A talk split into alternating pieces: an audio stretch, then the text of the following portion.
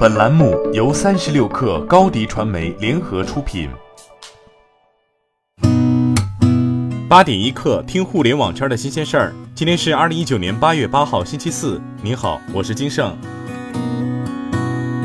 继多任务浮窗之后，微信小程序或将上线中心化入口。据微信公众号小程序速报消息，微信小程序的主入口近日正在进行内测。通过多任务浮窗留存用户之后，微信正在想办法增加优质小程序的曝光量。在最新的微信内测版本中，发现小程序入口内页焕然一新，主要栏目在原本的附近的小程序、我的小程序、最近使用三大部分基础上，新增了建议使用、大家在用、动态等栏目，且位置更加明显。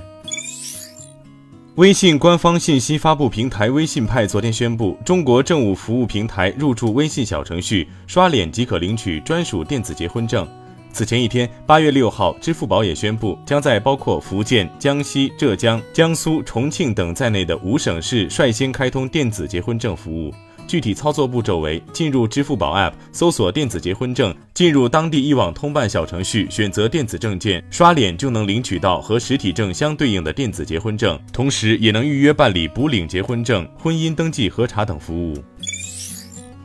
近日，根据短视频工厂报道，快手对 MCN 机构进行了分级扶持，并公布了具体的分级标准。其中，快手将 MCN 机构分为 S 战略级、A 核心级、B 内容级和 C 入驻级四个级别，并以月为单位，依据优质账号数、账号总粉丝量、总发文量、总播放量、总涨粉数和人均视频发布数等六个指标进行考核。不同级别的 MCN 机构获得的权益也不同。快手一共为 MCN 机构准备了十四项权益，越高等级的机构可获得权益越多。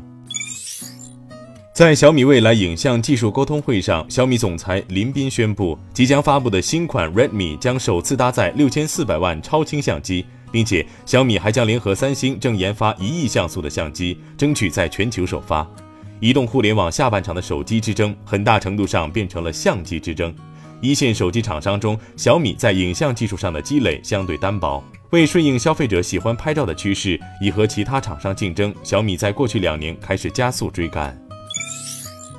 音频平台懒人听书近日完成新一轮亿元级融资，由基石资本领投，三千资本跟投，投后估值二十亿元。本轮融资主要用于内容及版权的引进，尤其是独家版权资源以及头部 IP，同时强化平台生产能力，并结合 3D 音频技术等科技手段升级用户体验。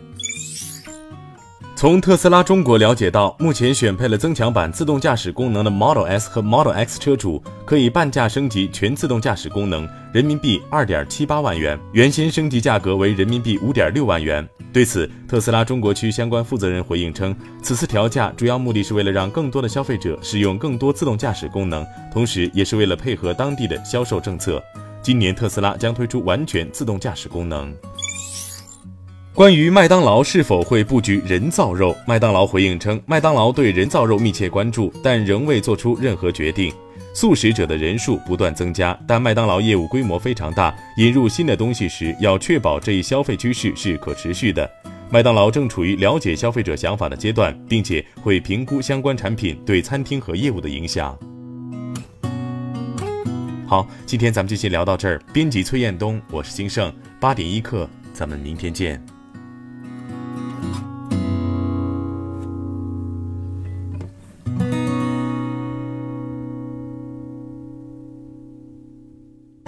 欢迎加入三十六氪官方社群，添加微信 baby 三十六氪 b a b y 三六 k r，获取独家商业资讯，听大咖讲风口，聊创业，和上万课友一起交流学习。